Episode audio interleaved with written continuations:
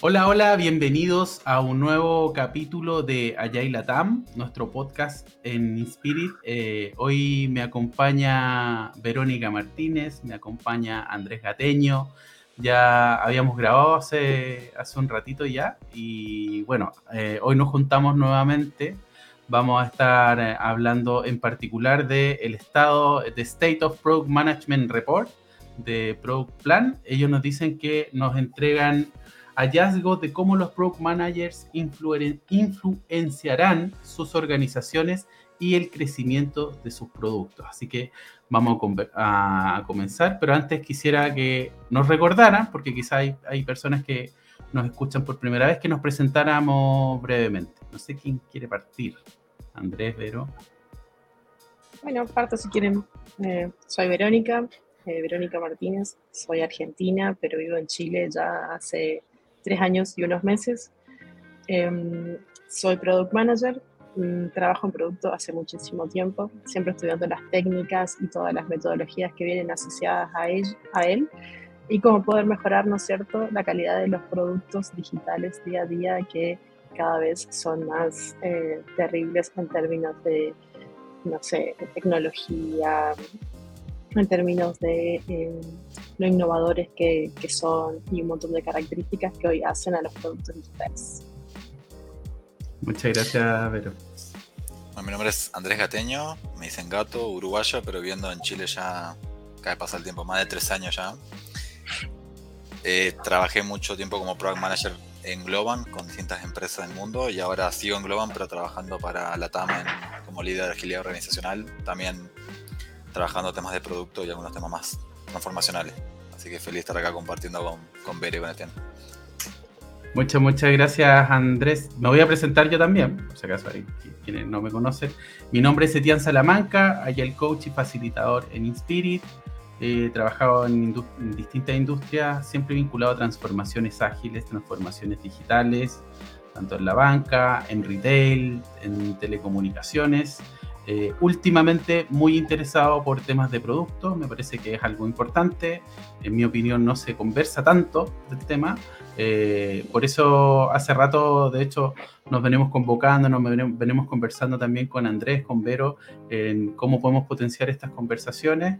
Eh, y no va a ser la última vez, ojalá que, que nos veamos tampoco. Así que ojalá puedan disfrutar este capítulo, este episodio.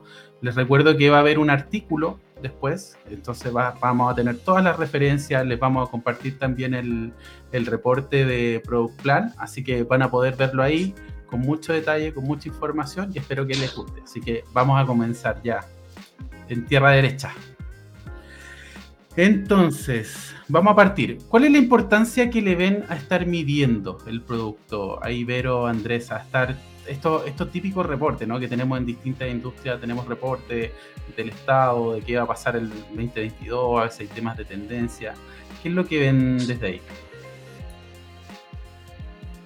Bueno, a mí particularmente lo que me gustan de estos reportes es que siempre tienen como el barómetro de lo que se está hablando como a un nivel muchísimo más alto, digamos, em, y marcan de cierta forma también una pauta, ¿no es cierto? Una guía de hacia dónde va a atender, en este caso, eh, la conversación sobre el producto, o en casos como agilidad, la conversación sobre la agilidad y, artefactos así por el estilo, digamos.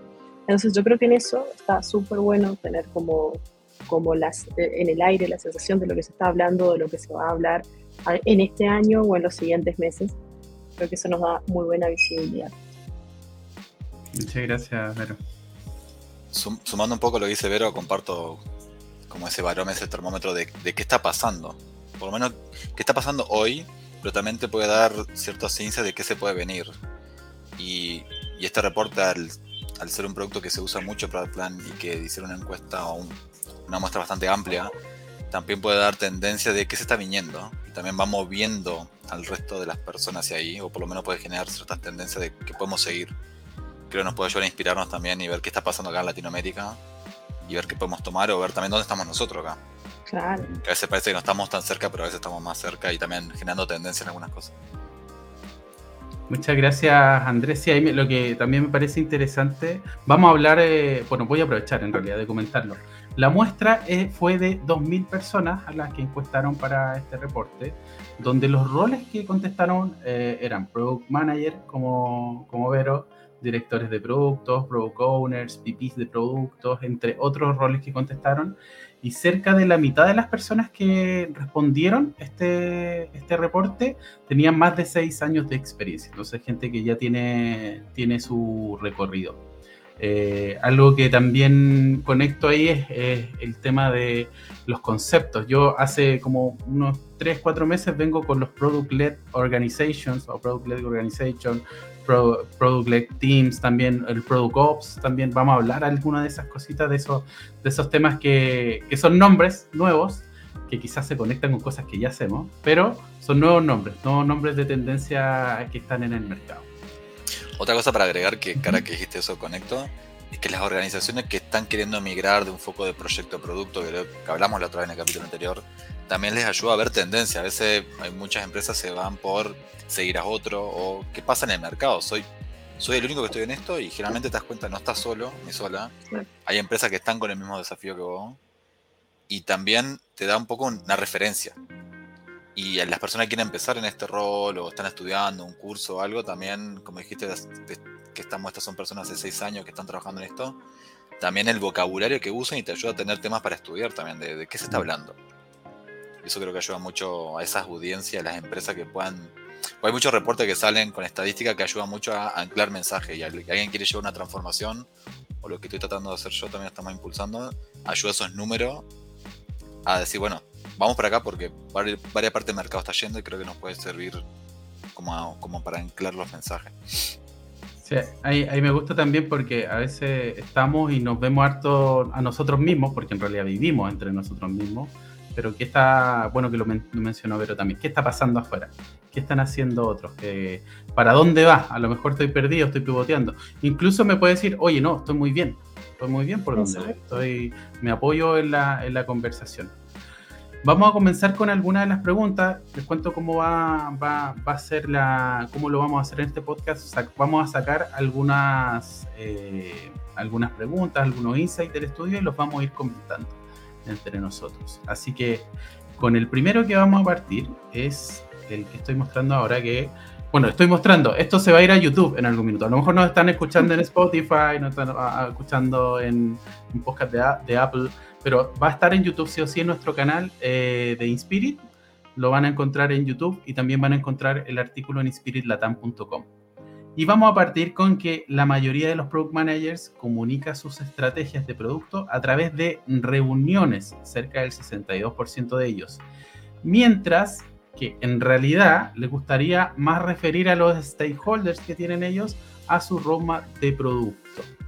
¿Qué piensan de esto? ¿Qué piensan de, esta, de este hallazgo que hubo en el reporte?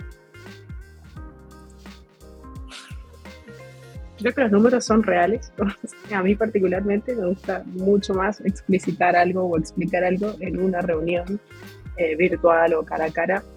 Creo que la comprensión, eh, así hablando entre personas, es como mucho más, eh, llega muchísimo más pero también entiendo de que ya ha pasado muchas instancias en las que uno trata de explicar eh, cosas, digamos, estrategias del producto.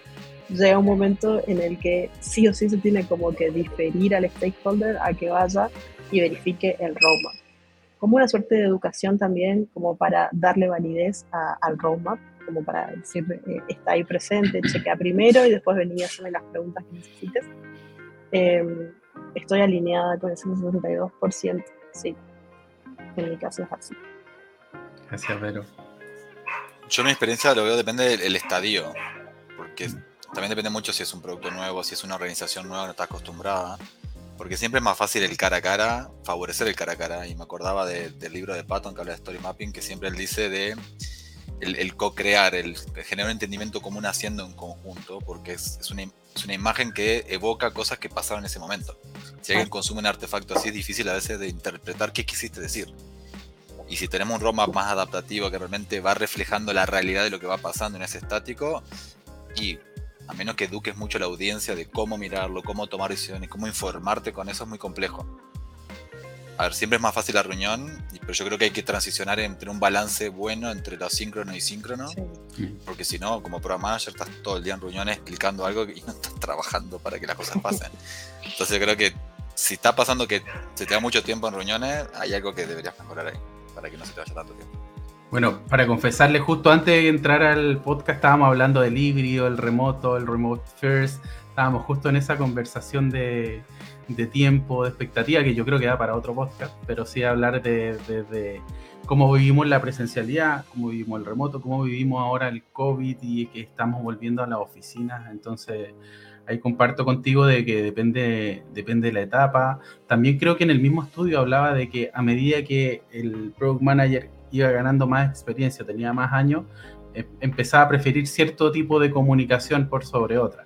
Que quizá en esos primeros años, más cara a cara, más uno a uno, resolviendo cosas, pero después ya prefería ya la comunicación más, más, a través del artefacto, del instrumento o del roadmap. Eh, y desde ahí creo que también eh, algo que tomo de lo que tú dices, Andrés, es si es que nuestros stakeholders saben leer, pueden leer, eh, entienden un roadmap, eh, confían en nuestro roadmap también, confían en que eso está actualizado, que creo que también hay un tema ahí con cómo mostramos la información. A mí me pasó hace poco con un Customer Journey que estábamos haciendo, que tuvimos una conversación con algunos compañeros, era como que hay mucho entendimiento de cómo usarlo, qué diseñar, y decía que era un mapa, y el mapa depende de qué quieras mostrar en el mapa. Quieres mostrar las rutas, los árboles, el bosque, las montañas, y esa es como clave de cómo leerlo, es súper difícil de... Es, un acuerdo. Y, y hay que interpretarlo, tiene que tener la guía de cómo leerlo. Por eso hablaba mucho, disculpe, se escucha el perro, empezó a ladrar ahora. Sí, no te preocupes. Del vecino. Eh, y, y, el lenguaje, la comunicación gráfica a veces no la usamos muy bien. Mm. Entonces, obvio que caemos en mejor, vení que te cuento, o hago una sesión con todo y a veces echamos la culpa a la herramienta y hay que educar a usar las herramientas. A veces invertir un poquito de tiempo ayuda para... Y a mí me pasa con otros artefactos en otro contexto, no tanto de un roadmap, que a veces es difícil educar y ser consistente en eso. La consistencia yo creo que es clave en la comunicación. Así es. Y con respecto a... Hay, otro hallazgo que, que encontró Product Plan que nos dice que muchas personas respondieron que dentro de sus organizaciones hay cosas que quizás van a parecer obvias en el podcast, que nosotros estamos contentando, pero también reafirman intuiciones que ya tenemos, que vivimos en nuestro día a día. Porque aquí, por ejemplo, muchas personas responden que existe cierto desalineamiento en su organización con respecto a sus productos. ¿Qué piensan de esto? De este posible desalineamiento. ¿Le ha tocado vivirlo? ¿Cómo lo han visto? Yo con, qué viene a la cabeza? Yo, siempre traigo, parece que soy fan número uno de Patton, pero tiene cosas como que me gusta cuando lo explica. Él habla de outcome, que es que cuando lo explica él dice outcome, que viene después. Él lo, lo, explica así en un video, ya ni me acuerdo cuál. Y con los, con los productos, con los releases que uno hace, a veces uno hasta que no ahí para, perdón, perdón André, estamos hablando de Jeff Patton, como para dar el nombre completito de cuando lo busqué. Sí, Jorge. Jorge. Jorge Patton. Para los eh, amigos porque se pone una foto de George Clooney joder en un video. Eh, y me fui, ¿viste? Perdón, perdón. No, tranquila que Ah, y lo, del outcome. Y me pasaba mucho también que está, hasta que uno no lo vea, hoy tiene un montón de herramientas que te puede hacer ir probando, identificando cómo uno interactúa con lo que está pensando. Porque siempre uno tiene la cabeza y hasta que no lo, no lo aterriza en algo concreto. Y yo creo que a veces pecamos que el alineamiento creemos que es verbal nomás. Hablamos, decimos si vamos a hacer esto y nos vamos y la interacción continua, constante con las personas, con los clientes también que van a usar el producto, ir generando el output para generar el outcome después, a ver qué pasa cuando lo entrego, que viene después. Uno siempre hay un gap gigante. Ahora me tocó ir al, aeropuerto, a la terminal nueva, porque hicieron un lanzamiento nuevo. Y obvio, lo uno pensaba antes de diseñarlo y cuando pasó ahí con los clientes es otra cosa. Entonces siempre es bueno el, el continuo más del plan perfecto y la comunicación perfecta no existe. La continuidad, yo creo que, y con ser consistente en eso, ir mostrando y viendo el avance, ayuda a conceptualizar y ir dando ese feedback que te ayuda a lo correcto, encontrar lo correcto. Mm. Muchas gracias, Andrea. Coincido, coincido con esa desalineación que hay en, en las organizaciones. Me resulta incluso bajo el número de 3.2 de 5 para mí alcanza a veces hasta, podría alcanzar un 4, ¿no es cierto? pero, pero sí, es algo en el que muchas de las organizaciones están. Eh, yo particularmente lo viví por todas las que he atravesado. Eh, no sé si en algún momento eh, buscamos que esté full alineado también, ¿no es cierto? Porque esa desalineación es justamente lo que crea mucho espacio para la innovación de los procesos, para innovar entre nosotros la co-creación de las cosas, para innovar la comunicación también.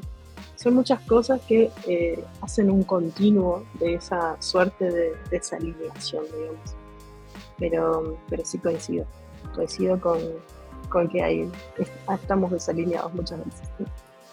Me, me, gusta mucho lo que trae Vero porque también creo que tiene que ver con la complejidad donde vivimos, que quizá no, vamos a, no nos vamos a ubicar en la dualidad como completamente alineados ni completamente desalineados tampoco. Entonces, eh, vivir, vivir con eso y eso que, que, traes de, de, que eso nos entrega oportunidades, como que, que no, no, nos habilita ciertas cosas, me parece muy, muy interesante. Muy, muy interesante. Y aprovechando, vamos a pasar a la siguiente pregunta. Eh, bueno, no sé si pregunta o comentario, hallazgo en realidad. Vemos también que la autonomía potencia el involucramiento de los stakeholders. Cuando hablamos de la autonomía, hablamos de la autonomía de los equipos de producto. A partir de que tienden a confiar más en el roadmap de los equipos, tienden a confiar más en lo que están mostrando los equipos. Eh, se hablaba bastante en el estudio de si existía o no existía cierta autonomía. De hecho, se hablaba de que mientras más crecía eh, la organización, menos autonomía o la autonomía se iba acotando la que tenía el equipo. Bueno, a propósito que aparecen otros roles de producto también, eso lo vamos a hablar un poco más adelante. ¿Qué piensan de esto, de que la autonomía potencia el involucramiento de los stakeholders? ¿Quieres empezar, Andrés? Estaba, pensando, me, costó conectar con la autonomía con potencia el, involucramiento del stakeholder más con el roadmap. Mm. Pero la autonomía, voy a ir por, el final si queréis, y ahí conecto con el principio a ver si llego. Pero el tema de que cuanto más grande la organización, menos autonomía, y yo creo que hay, que hay cosas cuando uno crece que va perdiendo, tiene que sacrificar, que es parte del crecer en las organizaciones. Porque me pasó un ejemplo una vez que queríamos hacer algo de innovación y, yo venía con la idea, no, que, agilidad, que el equipo que multidisciplinario, que hace todo, end-to-end, build, run, innovación, todo, y, me di cuenta que hay contextos y porque uno pensaba como que iba más rápido el, tema del cambio de contexto, entonces como que mejor no, no tener equipos que hagan una parte uno, otro otro, sino generar cola invisible, cuello botella. Creo que ya hablamos en el otro capítulo. Y a veces es necesario porque no podés tener equipo que hagan todo. Tenés que mantener un negocio, tenés que tener otra capacidad de generar revenues nuevos. Y yo creo que cuando creces pasa eso. Y a veces yo, por lo menos le tenía un cejo con eso bastante grande que empecé a romperlo, que estoy en contexto más de escala grande que no, no veo posible hacerlo. Y tampoco sé si es necesario. En contexto de startup, chicos, sí, todos hacen todo. Pero lo de la autonomía potencia el involucramiento de los stakeholders, yo creo que son acuerdos de trabajo también, porque autonomía, yo he estado desafiándome, repensando mucho este concepto últimamente de que no es que hagan lo que quieran, a veces necesitas un poquito de direccionamiento. Tanta autonomía, a veces cognitivamente a las personas le das demasiadas libertades como, pero nunca las tuve, ¿qué hago con esto? Entonces yo creo que la gradualidad para el involucramiento en la conversación con los stakeholders es clave. Porque si buscamos autonomía es porque queremos velocidad. Queremos rapidez en la toma de decisión para no tener que esperar que me dé una reunión, no esperar que otro me diga qué hacer. Yo puedo tomar decisiones informadas. Mm. Ahí quería, quería comentar justo a propósito de la palabra que en, en algunos espacios mm, eh, recuerdo haber a, veces hacer la distinción entre autonomía y autoorganización que incluso, y me estoy acordando del reporte que esto sale en el New New Product Development Game de Nonaka y Takeuchi, que es el previo a Scrum, para que se lo pueden leer, eso se escribió en el 86, y Scrum se escribió unos años después, y hablaban de que un, un control sutil igual era necesario para el desarrollo de producto, y ahí aparece esa figura del Product Owner, que no trae el qué y el cómo lo definían los equipos. Entonces, creo que incluso desde ahí a veces se entiende autonomía en que de verdad, a propósito de lo que mencionaba Andrés, que el equipo hace lo que quiere. Eh, y finalmente hay, hay roles que tenemos separados a veces que tienen esa visión, que están conectados con esos objetivos que tenemos en la organización también, que velan por el... y que tienen la contabilidad de eso también. Porque a veces también se confunde esa contabilidad de, desde la calidad, por ejemplo, o desde la priorización de lo que íbamos a hacer. Entonces me parece importante también esa distinción de autonomía y autoorganización también. Y que creo que rápidamente lo podemos confundir cuando estamos, sobre todo estamos en el día a día, estamos todos y a lo mejor, no sé, un desarrollador le ayuda a escribir una historia usuario al Product y el Scrum Master o sea, y qué pasa, ¿no? Como que estamos aprendiendo también. Total, total. Yo creo que también es un balance, ¿no es cierto? Eh, balancear esa autonomía con el involucramiento de los stakeholders también es importante porque, porque no podemos hacer todos todo porque no, no va a buen puerto eso. Entonces, eh, eso de potenciar el, el, involucramiento de los stakeholders, creo que eh, va de la mano de tener cierta autonomía y propicia la colaboración, en definitiva, que es lo que buscamos, ¿no es cierto?, en la construcción de, los productos, de que podamos contar con el otro como para eh, desarrollar realmente lo que queremos desarrollar o lanzar el producto que queremos lanzar en buenos términos. Mm. Eso. Gracias, Vero. Y con respecto a que la mayoría de las veces, algo que, entrega el reporte dice que la mayoría de las veces quienes deciden cuándo se lanzará el producto lo hace el equipo. Y en segundo lugar, los líderes ejecutivos. Eso fue lo que encontraron en el, en el estudio. Es decir, en primer lugar, el equipo de producto que está desarrollando. En segundo lugar, los líderes ejecutivos. En tercer lugar, el marketing, el equipo de marketing. Y en cuarto, el equipo de ventas. ¿Qué les aparece con ese, con ese hallazgo que hubo en el reporte? Con su experiencia o qué le ha tocado vivir.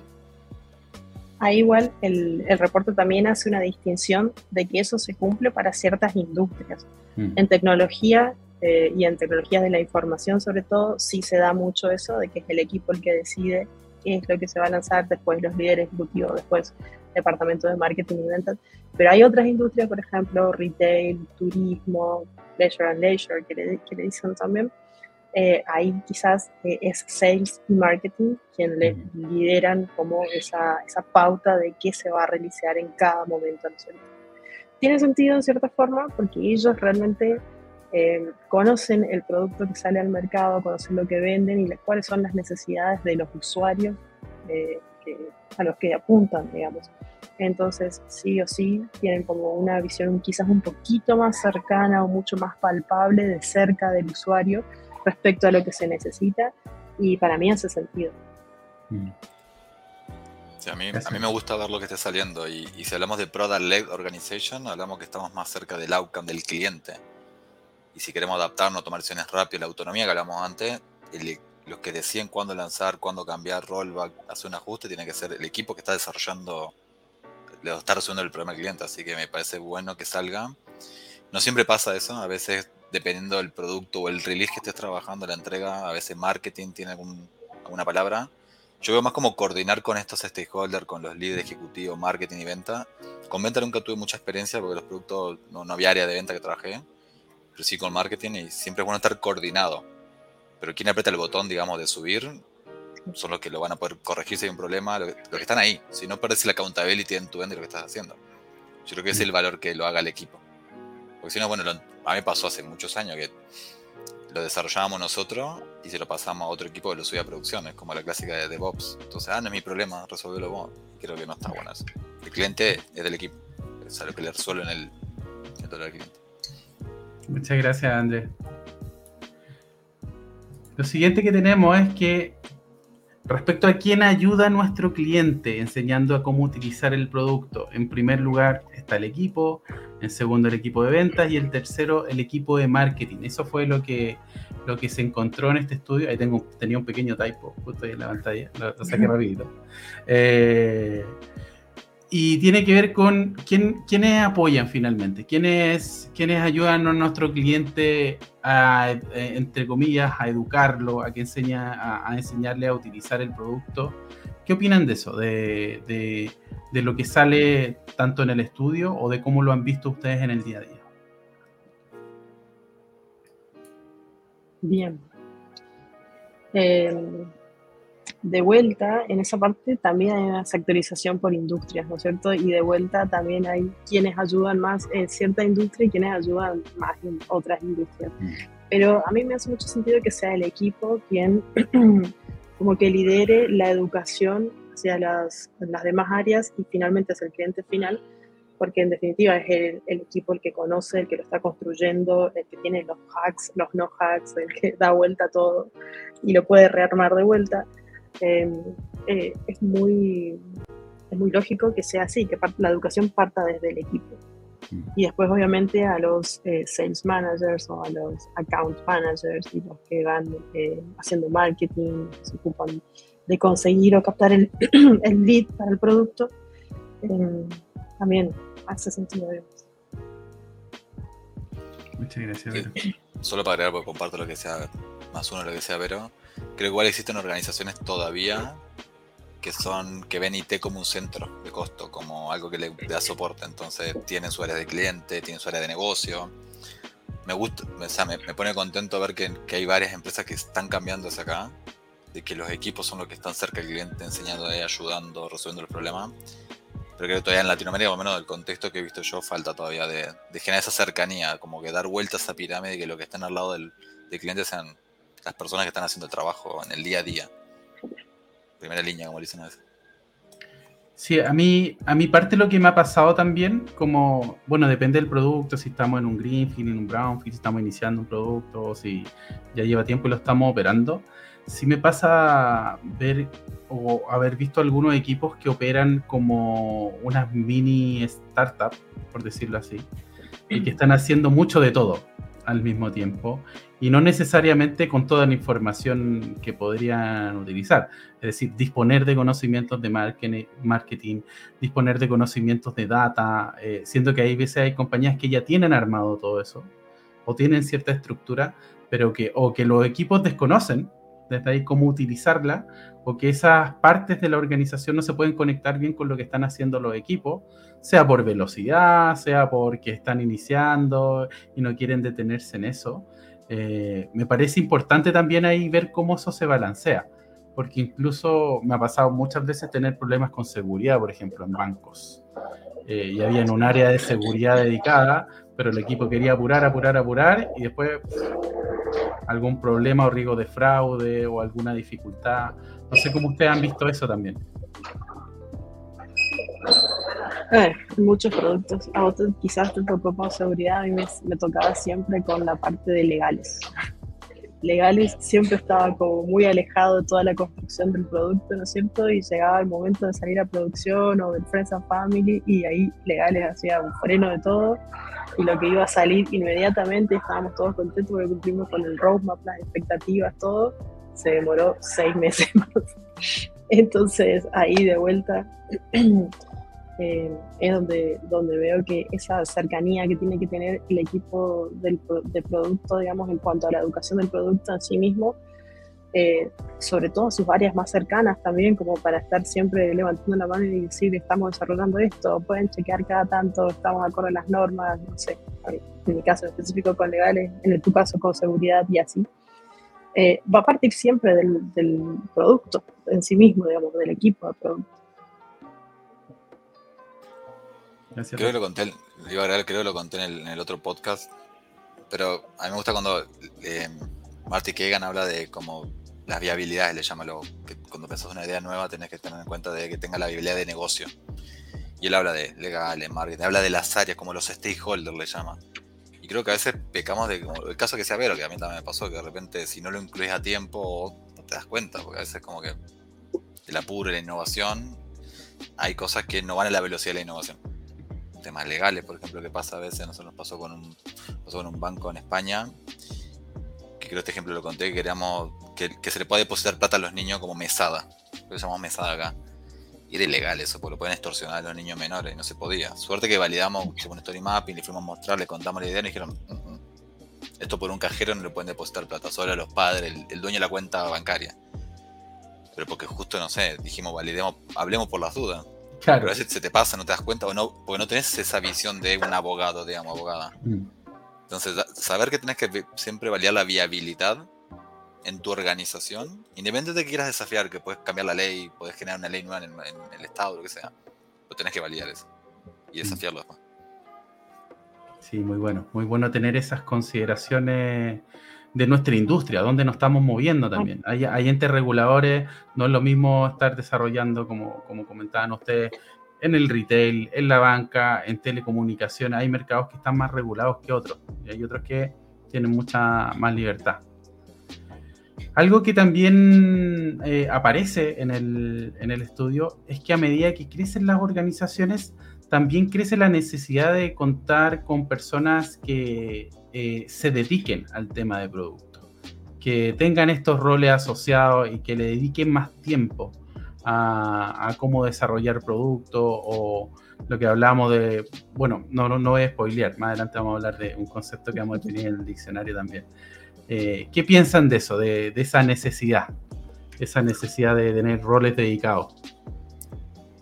Yo lo conecto con el, ejemplo que conté en la parte de innovación, que a veces creemos que esta autonomía o esta el, el accountability en tu end, que el equipo tiene que hacer todo. En organización, y creo que el estudio habla de cuanto más chica la organización, no me acuerdo el número exacto que dice, de un rango, creo que era 100 personas, 500, algo así.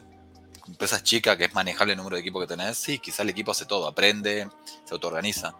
Pero a medida que creces, tenés que quizás sacrificar algunas cosas en pos de consistencia, de de tener la práctica de, por ejemplo, a mí lo que me está pasando ahora es cómo generas INSE mirando todo el volumen de data que puedes conseguir para tomar decisiones sobre cómo está tu producto, cómo está tu negocio, cuál es la experiencia del cliente, el servicio del cliente que está dando, ¿es sano o no es sano?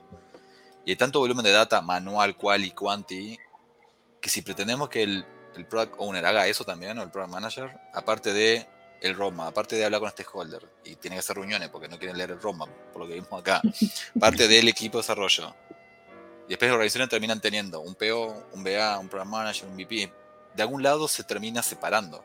Mm. Y creo que esta, esta, este crecimiento en lo de Product Ops como práctica creo que está bueno porque ayuda a qué herramienta usamos, generar consistencia, compartir aprendizaje.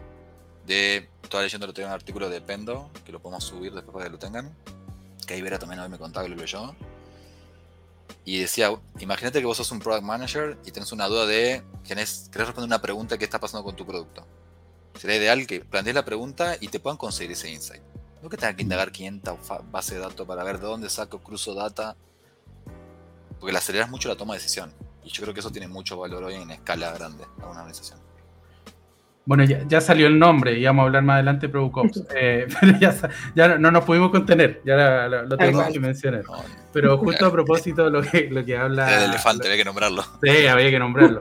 Eh, a propósito de lo que menciona Andrea, hace tiempo también estuve, estuve investigando, estuve viendo algún, un par de editos donde se hablaban de esta Product-Led Organization, o sea, organizaciones impulsadas por producto, y, y mencionar lo mismo que tú mencionas, Andrés, en cómo tengo áreas especializadas en obtener el feedback exacto del cliente, del uso de mi aplicación, de, y, que toda esa data, incluso tenemos esos roles dedicados, eh, y que y, me, me, llamó la atención lo que mencionaste también de la data, al respecto de que hoy en día tenemos mucha data. O sea, y también tenemos que ver, hablar, creo que en algún minuto mencionamos el tema de la vida del dato también. ¿Me sirve el dato hace seis meses?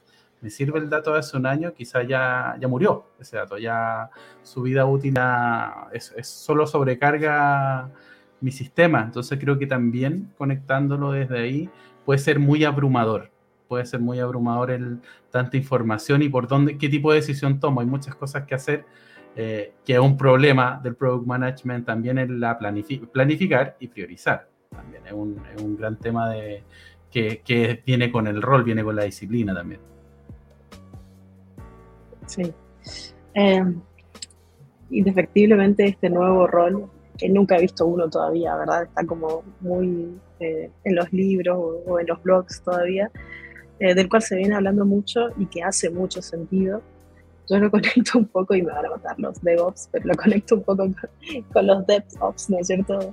Ese, ese, equipo como que respalda también toda la ejecución del rol del desarrollador como para que, no sé, no se tenga que preocupar por levantar una cadena de repositorios, por ejemplo, o permisos y cosas como esas, que que es lógico que exista y hoy le dan muchísimo soporte y también agilizan eh, el trabajo en el desarrollador eh, como tal, ¿no es cierto? Va y se ocupa de, lo que debe, debería ocuparse. Me parece que un poco hago esa analogía, no sé si va por ahí, creo que es un rol nuevo y que nos va a ir mostrando eh, hacia dónde va a ir derivando, cuáles van a ser sus skills, de qué se va a ocupar, cuál va a ser su alcance. Y hace mucho sentido también que a medida que crecen las organizaciones se vayan necesitando este tipo de perfiles o este tipo de nuevos roles que como decía Andrés también, si no tenemos eh, un product, tenemos un BA, tenemos un product owner, se van subvencionando un montón de otras eh, tareas a través de un montón de otros roles. ¿Por qué no unificarlo en uno solo, digamos? Así que eso, está, está muy nuevito todavía. A mí bueno, lo de DevOps, porque en realidad yo yo creo que hay cosas que sí se puede separar o no. Para mí, los dueños de los datos son los que gestionan el producto. El product manager es el dueño de qué dato quiere capturar y por qué y qué va a hacer con eso. Pero cuando se te empieza a colapsar la cantidad de datos que tenés, o tenés feedback de llamadas del contact center, depende de lo que tenga, ¿cómo consolidas todo eso? ¿Cuáles son las mejores prácticas o las no mejores? buenas prácticas que me puedan llamar a tomar decisiones informadas. Perdón, decisiones informadas. A eso yo creo que tiene mucho valor y hoy en día hay organizaciones, y yo he visto que tienen un, área de datos, Data Analytics que le llaman. Tienen Data Scientists. Y, el concepto de los chapters que trajo Spotify ayuda mucho en la acelerar y la consistencia, porque también te permite compartir el aprendizaje y escalar. Entonces depende también del estadio de la organización. Yo, a mí me gusta el concepto de Ops y creo que un equipo chico lo, lo puede hacer el equipo poca data, poco cliente, el journey del cliente, los touchpoints que tenés son, son, simples de poder gestionar, pero cuando empezás a escalar volumen, todo, ahí creo que, hay que tomar algunas decisiones que el purismo de la agilidad de todo se te puede ir un poquito a la espalda. Y, y, creo que también tiene que ver, Andrés, si estamos hablando de agilidad en la primera ola, agilidad de equipo, o estamos hablando ya de business agility también, que es como las dimensiones y la y este pensamiento sistémico cambia completamente, como, como vemos lo que desarrollamos. De hecho, a mí hay algo que se me queda corto en algún minuto que tiene que ver con cuando empiezan a trabajar ciertos equipos y esos equipos interactúan directo con algunos stakeholders y tienen su stakeholder directo y tenemos un product owner, pero a medida que eso crece, me, me, me, ha tocado, no sé si a ustedes les ha pasado, siento que empieza a faltar una visión estratégica o algo intermedio que sería el product management que es cómo va a trabajar ese product management con los product owners, cómo el product management se conecta también con los objetivos de negocio o con ciertos stakeholders. A veces siento que pasa filtrado el stakeholder, incluso hasta un miembro del equipo, eh, y se carece de esa visión estratégica, se carece de esa visión de producto y solo tenemos y pasamos del objetivo de negocio de arriba hasta el objetivo de producto, pero no hay un intermedio recuerdo habérselo escuchado a Teresa Torres ese, tema también, que esa, existe esa tensión en cómo hacer una especie de traducción o que todos entendamos bien eh, cuál es la sutileza entre el objetivo de producto y el objetivo de negocio.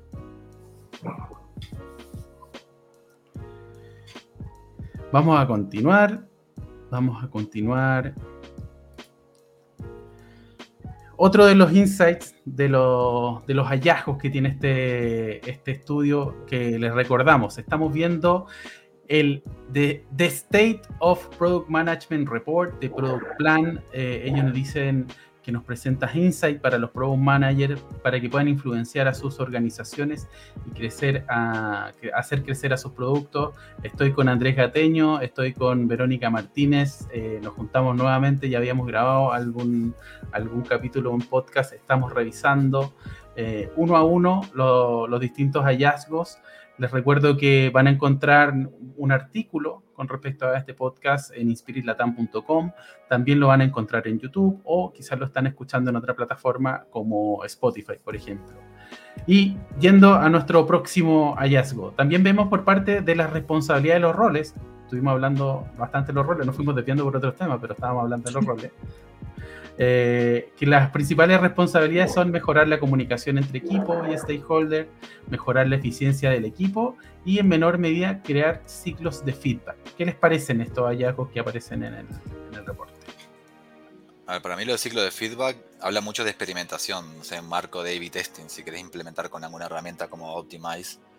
La experiencia que yo tuve, si al principio, y me acuerdo que lo, lo desafié un poco, que era un equipo que lo definía y aparte secuenciaba a quién le tocaba Digo, no, vas en contra de la autonomía. Y yo creo que hay un punto de discusión ahí, porque si no era como que privabas a un equipo de retrasarle la salida al mercado por hacer el A-B testing. Mm. Pero creo que hay, hay, valor en, en generar el aprendizaje y compartirlo, porque a veces si cada uno lo hace de manera distinta, tenés 15 herramientas, tenés mil cosas, cómo obtener feedback, cómo lo capturas, cómo tomar decisiones. Yo creo que si son pocos equipos se pueden coordinar y compartir y armar una comunidad de práctica, por ejemplo. Pero cuando ya tenés 30 o 40 equipos, es muy difícil. Mm. Creo que ya está un poco ingenuo, me lo digo a mí también, porque me ha pasado de creerlo. Creer que puedes, poder lograr eso, a menos que tenga mucho tiempo de espera y lo puedes ir desarrollando con mucho tiempo.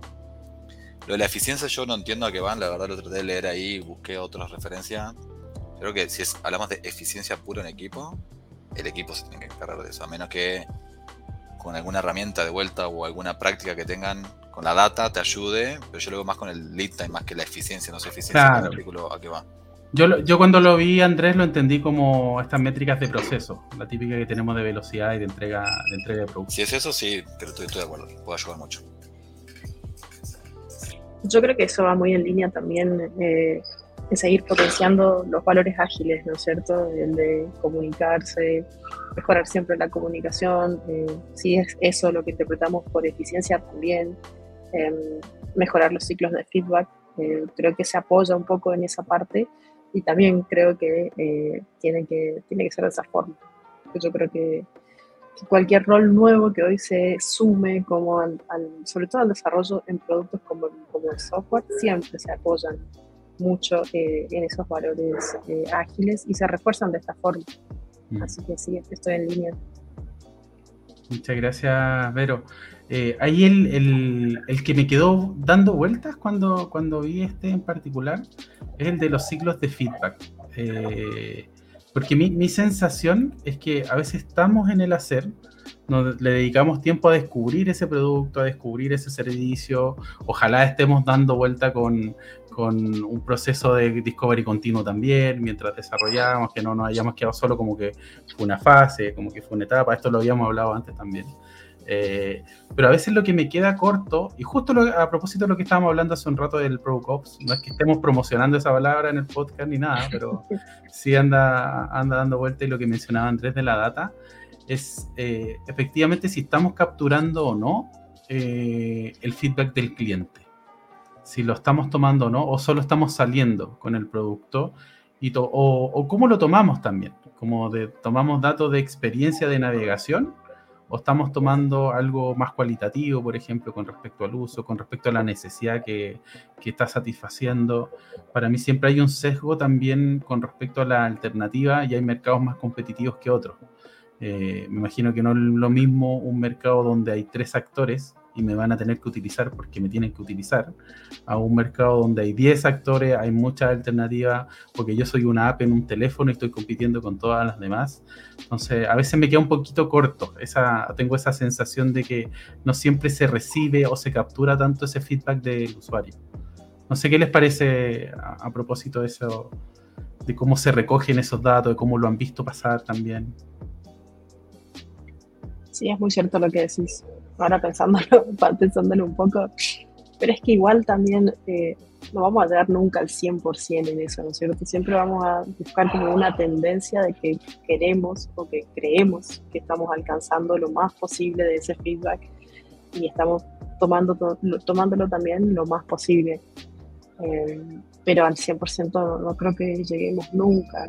Y lo otro es que eh, todo el feedback tampoco es posible tomarlo, porque muchas veces de verdad no son, no son válidos, digamos, o están como equivocados, entonces hay que darle la vuelta como para, para entender realmente qué es el dolor que, presenta ese feedback en definitiva.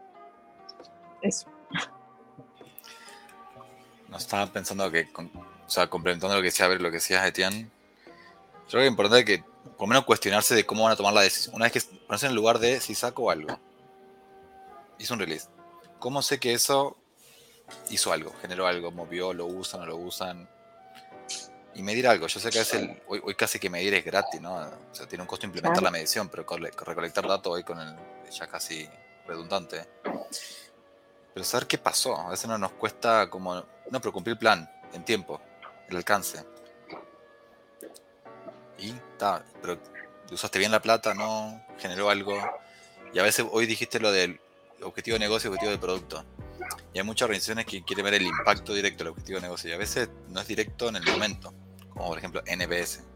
Puede hacer mil cosas y el NPS se puede mover porque, no sé, pasó la pandemia, se fue todo, yo qué sé, cosas, factor externo. Pero igual miremos qué pasa. Porque si no es como que, es como, estamos en automático. Estamos en esto que le llama Melissa Perry el feature trap. Entregamos, entregamos, entregamos, medimos throughput, velocity, el indicador que quiera. Pero velocity deberíamos tacharlo. Throughput y lead time, como la Torre McGinnis. Pero eso es el proceso, lo que vos decías. Pero a veces cuestionarse, por lo menos, tener la pregunta. Porque a veces tenemos, yo he visto que tenemos miedo de hacernos la pregunta, pero no sabemos cómo responderla. Pero por lo menos hagamos la pregunta. Después vemos qué data nos puede dar, porque si no también caer en hackear la data para responder la pregunta que vos querés y estás confirmando tu sesgo. Total, sí, total. Para eso no hagamos nada, entreguemos y sigamos y, es lo mismo, porque no perdamos tiempo. Pero hacerse la pregunta yo creo que tiene mucho valor. ¿Qué, qué nos imaginamos que va a pasar con eso? Me pasó en, algún lugar de, y me decían, oye, pero van a mostrar información, sí. Ah, pero avísame antes para verme bonito. para verme bonito en el reporte, ahí me maquillo, me arreglo. Y claro, muchas veces la información es la que es. Me gusta lo que dices tú, Andrés, de, de que, mm, a ver, quizás no queremos hacernos la pregunta porque va a ser incómodo, nos va a hacer salir de nuestra zona de confort, quizás que está en ese hacer, está en cumplir el plan, eh, lo, conecto con algo que mencionaba Vero de los valores también hace un rato, de, hacerlo de verdad. O quiero causar impacto o quiero hacer mi trabajito y listo, irme para, la casa. ¿Qué quiero, qué quiero de verdad? ¿Para qué estamos, estamos desarrollando? Lo siguiente que tenemos, muchas, muchas gracias por los aportes. Muchas gracias, le quiero dar las gracias nuevamente a Vero y Andrés por acompañarme el día de hoy. Estoy muy, muy entretenido. Tanto lo conversamos antes y lo, que estamos conversando ahora eh, en este podcast. Eh, el siguiente creo que les voy a proponer a ellos, a Vero y a Andrés, que nos me propongan de qué quieren conversar. lo hacemos más abierto o lo hacemos quizás, volvemos al live, quizás Vero, Andrés, o, o seguimos un podcast, como ustedes quieran o Product Ops, ahora que estamos hablando tanto que se están aprendiendo. Exacto, sí. ahí, me, toca estudiar, ahí me, tocaría estudiar harto más con, con Product Ops. pero, o buscar una empresa lo está haciendo o practicarlo. Yo tengo ganas de, llevarlo a la práctica. ver. Sí, pero estaría bueno, estaría bueno. Y me, y me gustaría ese tema también porque creo que estaría muy ahí con lo que está pasando en este minuto el Product Ops. Eh, pasando a otro insight de Product Plan, lo que nos dicen ellos es que quienes principalmente establecen la estrategia de productos son en primer lugar, lo que salió desde el reporte, los ejecutivos, después son los líderes de producto y en mucho menor medida, aquí ya había un gap más, más grande, los equipos de venta y los equipos de marketing. Ahí hace un ratito me ayudaba a ver con estas distinciones también con respecto al mercado, ¿no? Con algo que pasa cuando estamos hablando de, tecnología y de lo que está pasando ahí, y cuando estamos hablando de otros sectores que no son tecnología, que vienen vendiendo o vienen operando de una manera tradicional, que funciona también, por el otro lado. ¿Qué piensan de esto? De que establecen estas estrategias de producto, primero los ejecutivos y después los líderes de producto. Mm. Es interesante porque yo pienso que los ejecutivos sí llegan muchas veces no voy a decir con estrategias armadas así de principio a fin, pero sí llegan como con una visión, con una idea, como, ¿por qué no plantearse? Y es lo que decía Andrés, ¿no es cierto? Hacerse la pregunta, podría ser por este lado, podría ser por este otro. Muchas veces también esas, eh, eso viene como impuesto realmente y no hay mucha, mucho lugar a discusión. Eh, pero en la mayoría de los casos yo no lo veo mal y me parece que, que sí lo que dice el reporte está bien, em, porque te da como una línea investigativa, porque muchas veces también el producto termina siendo como un investigador, o sea, a ser como un investigador haciendo como un trabajo de si por ahí realmente podríamos ir, hay algo, nos serviría, haciendo todo un análisis en ese sentido. Eh, y yo creo que los ejecutivos obviamente tienen su visión ya del negocio armado o hacia dónde quieren llevar su negocio y tienen eh, buenas ideas, obviamente porque por algo llevar el, negocio a, a, donde está. Entonces, eh, está bueno escucharlos, está bueno escucharlos también. Em, así que sí, me parece que, que va por ese lado. según lo que mide el reporte, sí. y mi experiencia también. Yo voy a traer dos variables. Yo creo que depende, de vuelta, como veníamos hablando, del tamaño de la organización. Yo creo que la madurez de los equipos de conocimiento del cliente, del, negocio. Yo como lo he intencionado, yo creo siempre en el valor de, de que los que tienen la información son los que van a tomar las decisiones. Si el equipo está con la información y viendo el día a día, que un ejecutivo se entre al detalle me parece un desperdicio. Creo que no, no aporta. No, en ese sentido sí, o sea, viendo en el detalle, obviamente es el equipo quien tiene la información y puede decidir, o sea, pero, pero está bien, como decías vos, hacerse la pregunta, ¿no es cierto? Que venga alguien y te diga, podemos probar ir por acá y bueno, hagamos un análisis y, lo estudiemos, si funciona, funciona, y si no funciona, estos son los porqués o estos son nuestras recomendaciones de por qué no deberíamos ir por ahí. Eh, pero, pero sí, eso. Después hablaba también de, la madurez, porque si es una empresa que hace mucha innovación o experimentación, sí, con la visión y el objetivo, no sé, depende de lo que use, pero si vamos, nomás está Teresa, el, el Solution Opportunity Tree que habla Teresa, plantean la visión, los objetivos y el equipo va a hacer un research y saca un poco qué, descubrió, qué oportunidades ve. Y de ahí para la solución, el experimento lo hace el equipo, con feedback involucramiento continuo de los stakeholders, porque a veces hay uno que información no maneja, y si el negocio cambia mucho, el mercado se mueve, ahora la pandemia, no sé, siempre es bueno estar informado para ajustar las decisiones, que se adapte la estrategia. A veces decimos estrategia como todo es estrategia, ¿no? Hoy en día es como, tengo una estrategia para esto, tengo una estrategia para lo otro. En concreto yo como lo trataba intencional separando, Lean Value Tree, Story Mapping, la herramienta que sea que usen. Objetivo y visión, sí, ejecutivo, me parece que sí es bueno saber para alinear a toda la organización, porque a veces hay muchos departamentos, depende del tamaño. Pero después ya con las iniciativas, la apuesta o como sea que le llamen, la organización, lo tiene que decidir el equipo para mí. Siempre con un ida y vuelta. Nosotros lo hacemos, mucho con los OKRs. Cuando alineamos los KR, a qué aporto, siempre usamos mucho los tres pasos de mm, Felipe Castro, que habla del define, después habla del alignment habla de alignment horizontal y vertical. Para nosotros es clave esas dos instancias, que a veces cuesta mucho. Porque es cuando uno ve el cómo se está aportando un KR, o en este caso la, la estrategia, y quiénes contribuyen y cómo. Y uno puede generar ese desafío, ¿no? Creo que este equipo puede contribuir de este lado. Y esa conversión es súper rica porque uno permite la, el involucrar al stakeholder, o al, director, quien sea, directora, en el día a día lo que está haciendo el equipo para, para aportar información. Porque uno ve su, pedacito, no puede conocer toda la organización. Creo que me parece clave el tema de los objetivos y cómo finalmente entendemos, tanto desde que el equipo conozca cuáles son los objetivos de negocio y por qué es importante, y también no vernos dentro de la organización como enemigos, ¿no? Como de, es que ellos no entienden, es que nosotros hacemos esto, pero ellos hacen eso, como que estuviéramos en dos espacios distintos incluso, que es como ellos versus nosotros, también, como cómo, cómo se puede transparentar bien esa, esa información, porque sí, muchas veces un objetivo va a ser eficientar, optimizar, generar más, más, dinero, pero otro quizás tiene el objetivo en equipo ser más rápido, entregar en tiempo, eh, cómo aprendemos de lo, que, de lo que está pasando. Entonces también me parece importante tener esa conversación y comparto con lo que dice Andrés, mientras más grande la organización quizás es más difícil, ¿no? es más difícil tenerla, tenerla en el día a día o que se nos pase. Eh, me he visto muchas veces también confiando mucho en las herramientas o me lleno de herramientas o la nueva técnica, tengo User Story Mapping, tengo, tengo, tengo el Lean Value Tree, tengo todo, todo, todo, todo, todo, ¿por qué no funciona? ¿Por qué no funciona? A lo mejor no funciona porque no estamos hablando o no nos estamos comunicando, ¿no? Eh, que es como como, quizá, y, también me ha dado esa sensación del hacer, de que estoy haciendo porque tengo toda la información en la tengo todo en el Gira, por ejemplo, tengo todo en un dashboard, se ve tan bonito, ¿por qué nadie lo ve? ¿Por qué nadie, nadie lo revisa, no? Así es. Pasando a otra pregunta, pasando a otro hallazgo en realidad, más que pregunta hallazgo. Eh,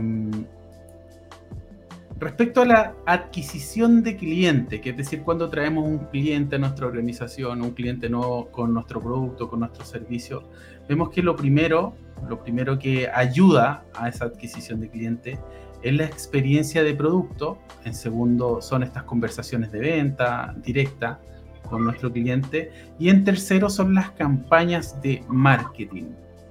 ¿Qué les parece? ¿Qué les aparece con estos hallazgos que, que nos trae Product Planning?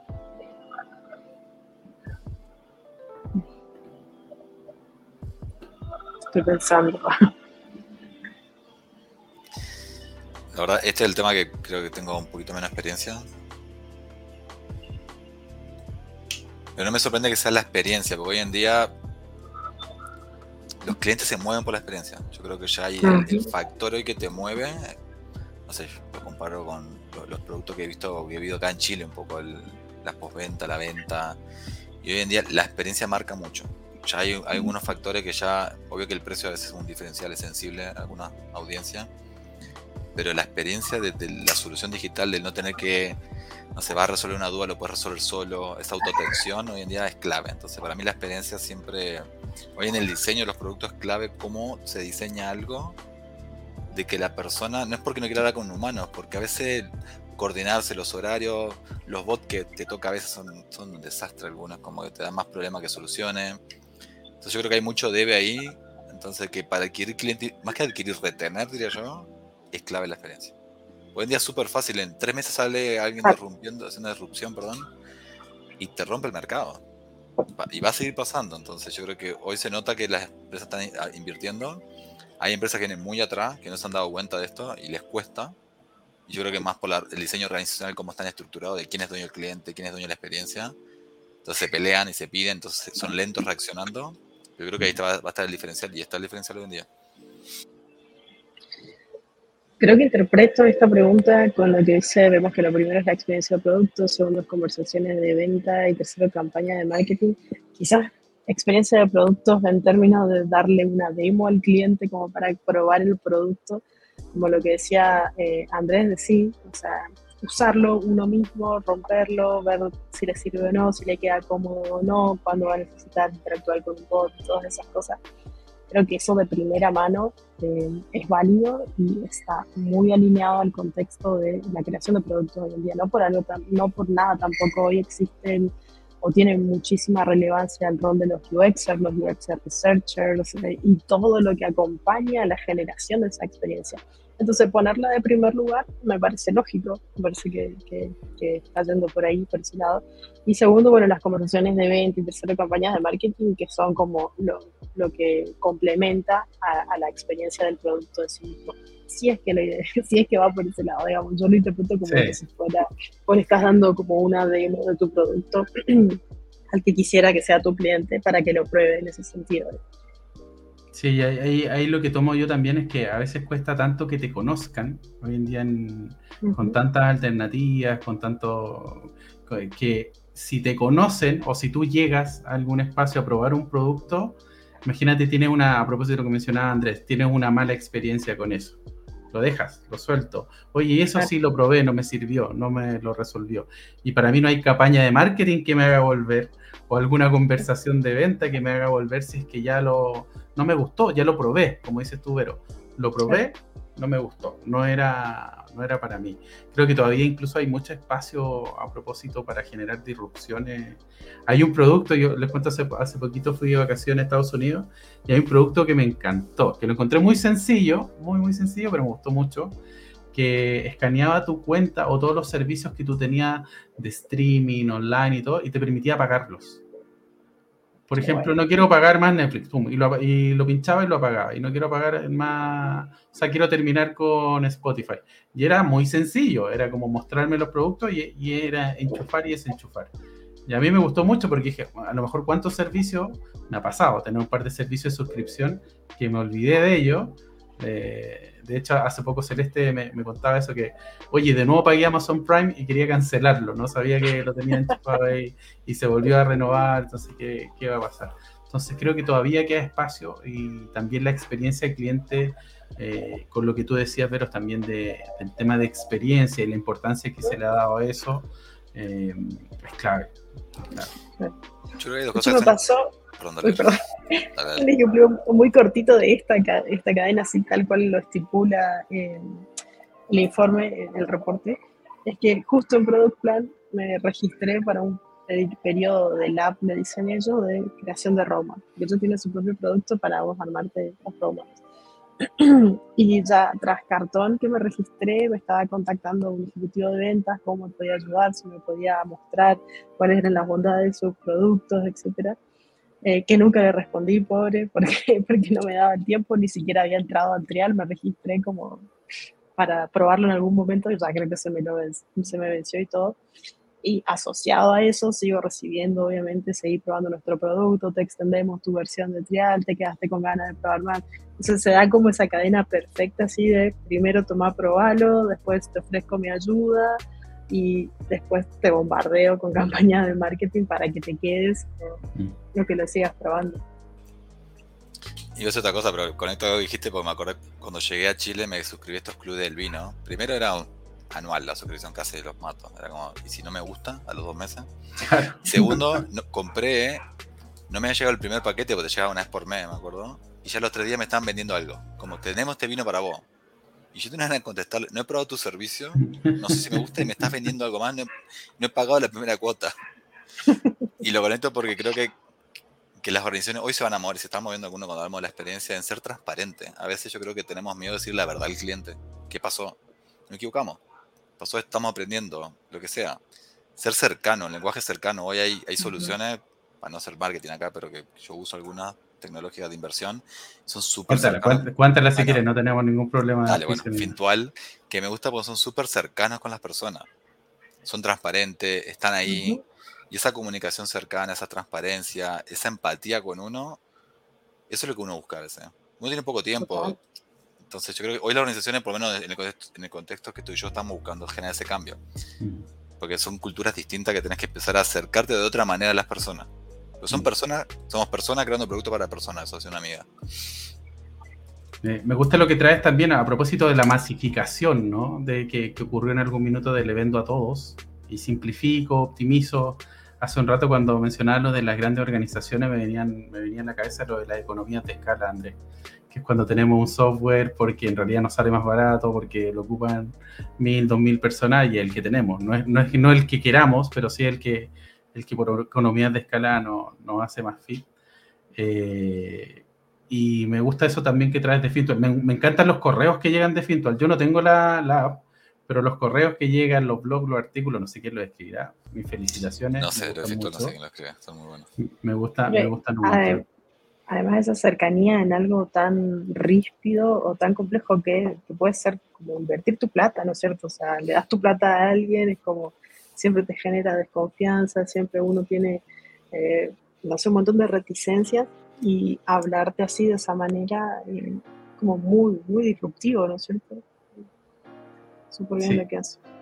Lo vemos hasta, hasta casi antinatural cuando debería ser una experiencia que, que, a propósito de lo que menciona Andrés, de humanos creando para humanos. Eh, el, el, chatbot a mí, por ejemplo, también me... o sea, los, que, los que he utilizado muy poco en mi experiencia me han funcionado o me han resuelto algo. Y es cuando empiezo a hablarle y me derivan una página o un link y es como, bueno, pero estoy hablando contigo, o sea, si quieres resolverlo. No, si no hubiese ido, hubiese ido a otro lado. Y también con la experiencia cuando te ofrecen pocas alternativas. A mí igual me molesta eso. Que es como tengo. Hay compañías, habla hace, hace tiempo, que incluso a veces ocultan el número de teléfono y no lo muestran y lo esconden cuando tienen muchos reclamos. Es como, ¿cuál es la estrategia de retención? ¿Aburrirme, acaso? Que no, que no reclame. Entonces, me parece importante, a propósito de lo que hablamos de experiencia. Otro, otro hallazgo ¿no? que, que, hubo en este Product Plan, este reporte del estado del Product Management de Product Plan, vemos que la mayoría, y esto ya estamos hablando de, algunas tendencias o de cosas que pasaron en, en, este 2021, vemos que la mayoría del presupuesto, del próximo presupuesto para el próximo año, se destinará en contratación, herramientas y incentivos al cliente. Es, en eso van a gastar estas áreas de producto, su, su dinero, su budget. ¿Qué piensan de esto cuando, cuando lo ven? Ahí lo que decía el informe también es que en relación al 2020, las empresas como que largaron un montón de gente por la situación que era muy inestable y todo eso, eh, tenía sentido que para el 20, entre este, este reporte se hizo en octubre del 2021, se lanzó. Entonces tenía sentido que para finales del 2021 estuvieran como tratando de repuntar todo lo, perdido, acomodándose también a, la nueva normalidad, decía el informe, y tratando de encontrar de vuelta un ritmo de trabajo. Entonces por eso la mayor cantidad de presupuesto que tenían las áreas de productos se destinaban primero a la contratación, sobre todo de roles como el Product Manager, eh, después Senior Product Managers, después venían como eh, Technical Product Managers, algo por el estilo, un 4% decía del nuevo, del nuevo rol que estábamos hablando, de Product Ops, y creo que eso era todo, digamos, si mal no recuerdo. Eh, pero bueno, si en términos de, pandemia, yo creo que eh, ese repunte nuevamente o el gasto de los budgets, no solo de producto, debe ser en cualquiera otras áreas también, eh, tiene sentido, tiene sentido realmente. Por sobre herramientas, por sobre otras cosas, más infraestructuras. De hecho, justo conecto lo de los incentivos de clientes, lo que hablábamos de tu trial, Vero, de Product Plan también. Que eso, eso es dinero también. El darte un trial, el darte un periodo gratuito. Recuerdo el caso de Mural, no sé si tú ustedes lo recuerdan, con la pandemia que dio 90 días. Eh, y entiendo que ahí crecieron un montón. Mural, Mural es una herramienta de tableros virtuales. Eh, hay un símil que se llama Miro, hay símiles que se llaman Planner, hay, hay, muchos productos similares. Mural creo que es Argentina, ¿no? Sí, sí, que es Argentina, sí. sí, sí. Sí, no, no, sé si es unicornio o no es unicornio, no, no sé. Pero, Creo que todavía no está en la categoría de unicornio, sí. Y, y, recuerdo que yo cuando vi un trial de 90 días me impresionó. Dije, wow, 90 días es un montón de tiempo. Pero claro, después que ya tenías todo tu material allá, ¿qué iba a hacer? ¿Qué iba a Además, conectaba con Zoom, era como que hicieron justo las alianzas justas en el momento justo. Y bueno, justo en el, alza de Zoom también, que iba a estar repuntando, pero. Increíble, increíble. Y ahora vamos a hablar, ahora vamos a hablar ahí. Andrés, ¿tiene algo que comentar de lo que estamos hablando del presupuesto, de contratación, herramientas e incentivos? No, no, creo que nada más para completárselo, complementar a lo que ya dijeron. Listo, no te preocupes. Con respecto a cuáles son las tendencias en los desafíos, lo que Product Plan nos dice que, mira, ¿sabes qué? Ojo con esto, que es lo que viene el próximo año, justo a propósito de lo que mencionaba Vero, ¿no? Que vamos a empezar a contratar más personas, a propósito de lo que pasó, volviendo a la normalidad. ¿Cuáles son las próximas tendencias y desafíos del Product Management eh, según Product Plan? algunos de los que tenemos, y nosotros, para contarles, tenemos una pequeña pautita acá al lado, lo tenemos anotada con respecto a los temas que estamos hablando. Eh, no tenemos anotado todo lo que hablamos, pero sí tenemos una, una pequeña pautita al lado. Eh, uno de ellos es planificar y priorizar iniciativas. Ese es uno de los, de los grandes desafíos. ¿Qué piensan de ese como desafío? Ah, ah, no sé, a mí personalmente me asombra porque creo que el otro día también alguien en el trabajo me decía como tenemos, quieren saber cómo priorizar. Priorizar quizás yo lo simplifico, pero es, tenés opción o tenés que elegir una. Y el peor de los casos es empezás por una y validas rápido y arrancas otra. El tema del tiempo es escaso, no puedes hacer todo, tenés que elegir. Y planificar también, ¿sabes? Yo sé que son las cosas para mí más básicas de Program Management que hay que resolver, de, que, de cómo secuencio el trabajo, de cómo coordino. Para mí son más, más habilidades humanas hay mil herramientas. me acuerdo que alguien le decía, si querés priorizar, usa valor-costo. Valor, pone el objetivo, primer cliente, costo puede ser del desarrollo de herramientas. El, esfuerzo de llevar a cabo algo producción, lo que sea, como lo quieras medir, y generar un acuerdo, ¿no? Me, como que a veces me frustraba como que se tranquen ahí. Porque es el desde para mí desde el program management es cómo te coordinas, que planificar es como planificar cualquier cosa en tu vida. Te vas de vacaciones, tienes que planificar es una habilidad que creo que nadie practica en su día a día. Cuando planificas cualquier cosa en tu vida, tienes que planificar algo. Y de hecho, con eso, Andrés, es Moscow, WSJF, costos delay, 100 dólares. Hay tantas herramientas al final. Para mí, muchas veces es que no tenemos las conversaciones difíciles. Más que tengo problemas para priorizar, sino que a lo mejor no tengo las habilidades para decirle a mi stakeholder o a mi jefe o a todos los que están interesados, decirles que no para mí a veces que ahí quizás está, esa conversación difícil que no estamos, o que no le podemos, porque a veces no le podemos decir que sí a todos. Le decimos que sí a todos, le estamos diciendo que no a alguien. Quizás no estamos diciendo incluso que no a nosotros como equipo, porque como le dijimos que sí a todos, nos vamos a quedar comiendo pizza esta tarde, hasta el día sábado, porque dijimos que todo lo podíamos realizar.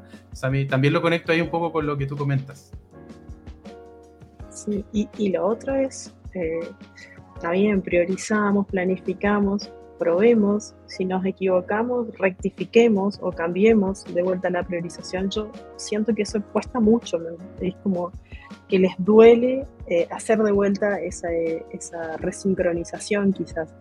Eh, entonces el costo de ese error quizás es lo que más duele y quizás por eso salió como lo primero que hay que atacar como PM, ¿no es cierto? Eh, el costo de, de, pucha, sí, nos equivocamos, no teníamos que ir primero con esto, teníamos que ir primero con esto otro, demos la vuelta, cambiemos, estoy cambiando, eso cuesta mucho reconocerlo, cuesta mucho que, que se acepte, que se, eh, y, no sé, que en el día a día esté o permee de, hacer ese ejercicio. Entonces quizás por eso el reporte lo toma como una de las primeras cosas a seguir atacando. Solo, para agregar un, solo un detalle lo dijo Vero que me encantó. Mientras busquemos el plan perfecto y los presupuestos fijos anuales como tenemos, yo creo que la planificación va a ser un dolor, porque nunca va a ser perfecto, nunca lo va a hacer bien. Siempre va a priorizar mal, porque tenés información. El triángulo de hierro no se mueve. No, entonces ahí entiendo por qué está número uno. a, veces me pasa también que, a, propósito de lo que comentas tú, le pusimos todas las herramientas ágiles, le pusimos nuevos roles, hicimos todos los equipos, pero seguimos hablando de compromiso, e incluso cuando hablamos de estimación, o pongámosle no estimación ni puntos de historia, hablemos de throughput, hablemos de Monte Carlo, hablemos de cualquier otra cosa que estemos haciendo. Eh, pero aún así lo seguimos tratando no como pronósticos, sino como compromisos. Entonces, como que tenemos esa sensación de que estamos trabajando de manera distinta, pero en lo profundo, en lo profundo, queremos que se llegue a esa fecha. El otro día leí en Twitter a Allen Hollow, que ahora lo estoy siguiendo más y me río mucho, y decía, si querés tener la estimación, cuánto te llevó la estimación como precisa, lo puedes saber una vez que termina. Ahí lo puedes saber. Una vez que termina, ¿sabes? Me reí tanto. Bueno, hay, hay, hay, cuando se habla del con el incertidumbre, se habla de que del dumbest point, en el punto inicial cuando uno suele hacer las planificaciones, que es el punto donde sabes menos. Es donde sabes menos, porque no ha pasado nada en tu producto. Entonces, debería ser ese punto donde uno no se compromete, porque no sé nada de lo que va a pasar en el futuro también. Con respecto a, estamos hablando en este minuto, eh, nuevamente recordarle, estoy con Andrés Gateño, estoy con Verónica Martínez, estamos hablando del estado del Product Management eh, según Product Plan para nuestro 2022, nuestro podcast allá en Latam. Van a tener un artículo de este podcast, lo van a poder o escuchar en Spotify, que no están escuchando en Spotify quizá ahora, o nos van a poder ver en YouTube, en nuestro canal de YouTube de Inspirit también.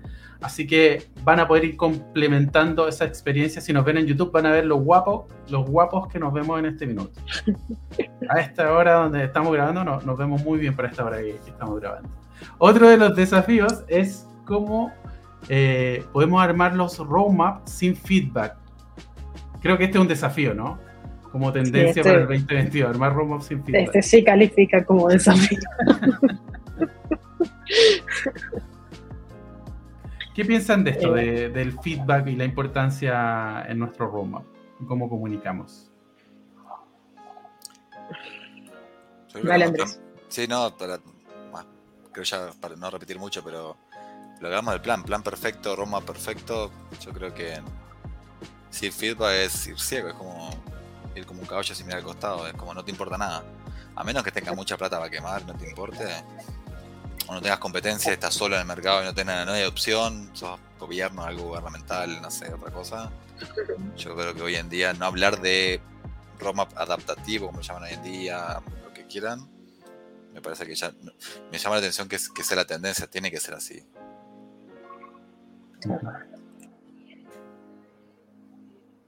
¿Pero algo que comentar? ¿O pasamos a la otra? Tenemos la última. No, no, concuerdo totalmente. Un roadmap sin feedback la verdad tenés que ser muy, muy, eh, estar en un estrato muy alto, ¿no es cierto? Como para, para eh, decir, esta es la posta, vamos por acá y sin chequear con nadie. a mí, a mí cuando, sí, cuando lo vi dije, ¿por qué aparece esto si es súper obvio? Quizás no es tan obvio. Quizás no es tan obvio. Porque nos cuenten, capaz que están, viendo algo que no vemos nosotros. Eso, capaz en el próximo reporte explican más. Y la última tendencia que vamos a revisar va a ser el. Ah, les voy a pedir a ustedes que escojan una. Tenemos una lista ahí de tendencias. Le, voy a pedir a, a Vero o a Andrés que escojan una.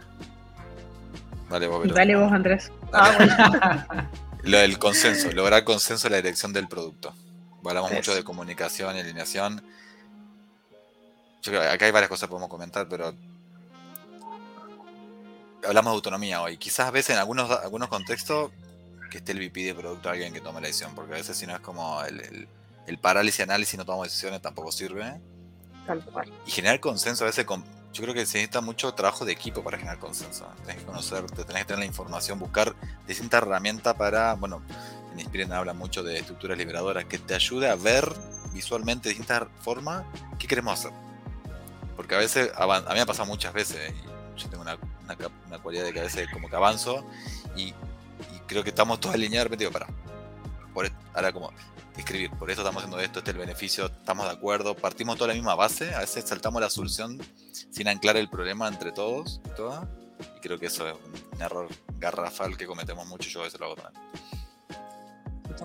Ahí, creo que siempre está esa, perdón, perdón, Vero, que también está de- dentro de las organizaciones ese tema de premura, de tomar decisiones pronto también, y de que las cosas tienen que ser rápido. Digo, cuando, cuando te escucho, Andrés, de a veces yo lo hago también, yo también lo hago también, que es como eficiente tomar una decisión rápido para avanzar, pero por otro lado, si la estoy tomando muy rápido y dejo, no tomo en cuenta a mis compañeros o con quienes trabajo, también. Como el balancear eso creo que también es complejo.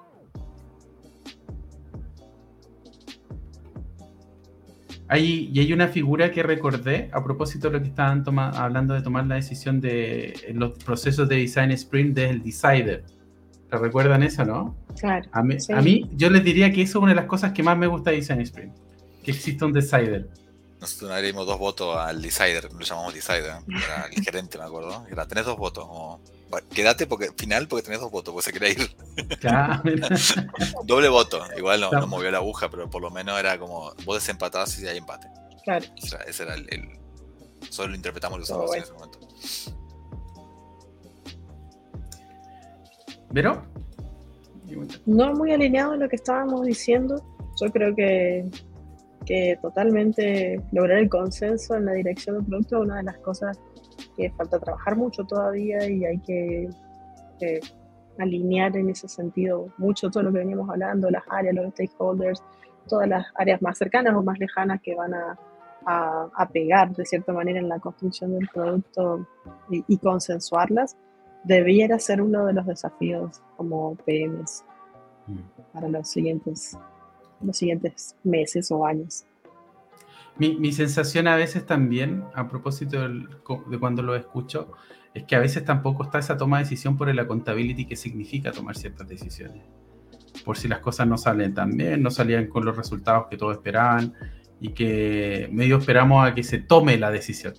Claro, no que yo tomo la decisión, no que va a llegar mágicamente, la decisión se tomó sola y quién fue, y no fue nadie, pero seguimos por ahí. Eh, y eso también es muy costoso, como de- con respecto a... De hecho, para mí, una de las cosas que hace una organización más ágil y más rápido es tomar decisiones rápido. Entendiendo de que no siempre van a salir con los resultados que tú esperas claro, pero aprendiste muy rápido. Finalmente, no pasaste dos semanas, dos años esperando a, a- a fallar, por ejemplo, o a ganar. ¿no? Y creo también a veces, estaba conectando ahora, no sé, pues me acordé de Brené, Brené Brown, y conecto en varias cosas, de tener la humildad también de decir no sé, o de realmente estamos dando vuelta porque querés tener la razón, o qué importa quién tiene la razón. El orgullo a veces también te frena mucho. El ego, general, el ego. eh. El ego, el orgullo, todo. Creo que lo conecto en Bre- Brené Brown porque a mí me encanta la- bueno, lo que habla ella de vulnerabilidad también. Y creo que si somos más humanos, yo creo que facilita mucho también la toma de decisión y el consenso. Porque a veces son más discusiones eternas sin sentido. Por lo menos las que yo he estado a veces. Hasta que como que bajan, bajan la- los escudos, los, los mecanismos de defensa y, y ahí recién avanzan. Así es. Muchas, muchas gracias. Ya estamos llegando a casi, casi estamos finalizando nuestro podcast número. No le voy a poner número porque estamos grabando como tres al mismo tiempo en esta semana. Así que Dice, no me voy a aventurar, no me voy a aventurar con un número. Después se van a enterar eh, en qué número sale. Eh, vamos a pasar a nuestro diccionario allá. ¿Están listos? Vero, Andrés, para nuestro Siempre listos. Súper listos. Eso. Eso. No está Vamos- preparado esto por las dudas, por eso estamos listos. por eso, por eso llegaste listo. Llegaron, llegaron los dos listos. Desde que vamos a grabar estaba listo, ¿no? Vamos a pasar a nuestro diccionario Agile. Y en particular vamos a responder algo que ya hemos ido spoileando un montón, pero vamos, vamos a ver cómo le damos un poquito más de forma también. En, ¿Cómo definirías, cómo definiríamos Product Ops? ¿Cómo definiríamos Product Ops? Yo lo voy a hacer a modo de resumen de lo que hablamos y también conectando algunas cosas que, he observado en el contexto estoy hoy. Creo que hay tres, cuatro cosas que son clave. Hablamos de experimentación de producto, desde las herramientas del proceso de trabajo, de cómo tomar decisiones desde la experimentación. Se habla mucho hoy en día data driven o inspirado con datos, tomar decisiones con datos. Creo que en organizaciones grandes, alguien con el rol o un grupo, que a veces depende del contexto, que ayude en la toma de decisión y generar los insights con el volumen de datos que manejamos de distintas fuentes, lo veo muy, muy bueno. Eso ayuda mucho, como decíamos, a cortar los feedback loops, los tiempos. Hablaba de eficiencia, hablaba ya me ese nombre mucho, no me gusta, pero el feedback loop de incluir al cliente, tener un tiempo más corto para llegar más rápido. Y la comunicación, no sé si hay que armar un roadmap, si hay que armar documentación que ayude a conectar a los equipos. Creo que un equipo transversal puede ayudar mucho. Muchas, muchas gracias, Andrés. ¿Quisiera agregar algo, Vero? Estoy de acuerdo con eso, no voy a volver a mi comparación. a mi comparación, suerte de absurdo, pero, pero yo creo que por ahí va, por ahí va. Ya nos vamos a ir dando cuenta cómo se desenvuelve esto en el siguiente año. Sí, vamos, vamos a ver cómo. Esto está, o sea, vamos a decir relativamente nuevo, pero sí se está ocupando más el concepto. eh, así como muchos conceptos aparecen, después mueren y aparecen otros también, y a veces repaquetizamos cosas y, y tiene- con nombre nuevo. Y pasando a nuestro QA, vamos a hablar de qué es para ti un roadmap de producto, o en preguntas y respuestas. ¿Qué es para ti un roadmap de producto? Bueno, voy a responder yo lo que es para mí un roadmap de producto. Para mí no es más que una guía, una suerte de brújula de cuáles son las cosas eh, a las que nos tenemos que dirigir primero o tratar de eh, dirigir en, en primera, en primera instancia, así como en un orden eh, casi secuencial muchas veces, así como decía eh, Andrés, cuando alguien va a planificar un viaje, sabe lo primero que tiene que hacer, no sé, reservarse un hotel, chequear ahora las condiciones de, de entrada a un país, no sé, fijarse los tours y eso. Es, eso también es una suerte de priorización y bueno, así es como yo veo los roadmaps, digamos, eh, una especie de, de guía o de plan que nos, que nos da esa, esa brújula de cómo construir nuestro producto o en qué pasos eh, construir nuestro producto. Que eh, es un elemento vivo, es un elemento vivo para mí. eh, como decía también, no hay que tener miedo a equivocarnos sobre qué cosas decidimos poner primero o segundo en ese roadmap. eh, ser lo suficientemente humildes como para decir, no era por acá, tendría que haber probado este otro lado, qué tal si en el siguiente Q lo hacemos de esta manera. Eh, eso para mí es un roadmap. Muchas, muchas gracias, muchas gracias, Vero. Bueno, ya estamos llegando al cierre de este podcast. A mí se me pasó muy rápido, no sé a usted, no me di ni cuenta. De Súper rápido. me di. Abrimos muchos temas, estarían buenísimos volver a tocarlos. Sí, Eso de Roma puede ser el próximo podcast, porque abrí mil, se abrió mil hilos en la cabeza para decir cosas. Ah, mira. A lo mejor tomamos también el, eh, estos documentos de, de Pro Roadmap también, que creo que ta- es una, es una conversación importante, no confundir con una carta Gantt. No lo digo porque sean malas, sino lo, lo digo para que no sea un caballo de Troya, de que estemos ocupando algo, pero con el nombre, es como el lobo vestido oveja, ¿no? Como que parece pero no parece. Eh, le quiero dar las gracias a Vero, te quiero dar las gracias a ti también, Andrés. Un gusto verlo, no nos veíamos hace ratito ya. Eh, pa- para contarle, Vero está desde Córdoba acompañándonos, ya está viendo al- algunos familiares, hizo el esfuerzo de acompañarnos el día de hoy. Así que muchas, muchas gracias. Y Andrés está en Santiago, ¿no? En Santiago. ¿no? Está en Santiago, ahí está con su perrito. No sé si era el perrito del vecino o era, o era el No, es del vecino, que no sé por qué ladra. El mío no, el mío lo saqué del cuarto, está, está con mi esposa. Lo están cuidando. quería, quería aparecer. Mi agradecimiento nuevamente, agradecerle también a quienes nos escucharon el día de hoy. Eh, los invito a seguirnos en redes sociales. Estamos en Instagram, estamos en LinkedIn, estamos, también pueden ver nuestros videos en YouTube. Eh, también nos pueden encontrar en inspirilatam.com. Aquí les estoy dejando el sitio. Muchas, muchas gracias por acompañarnos y nos vemos en otro episodio del podcast. Que estén muy, muy bien. Un abrazo. Gracias. Chao. Un abrazo. Muy buenas noches. Chao, chao.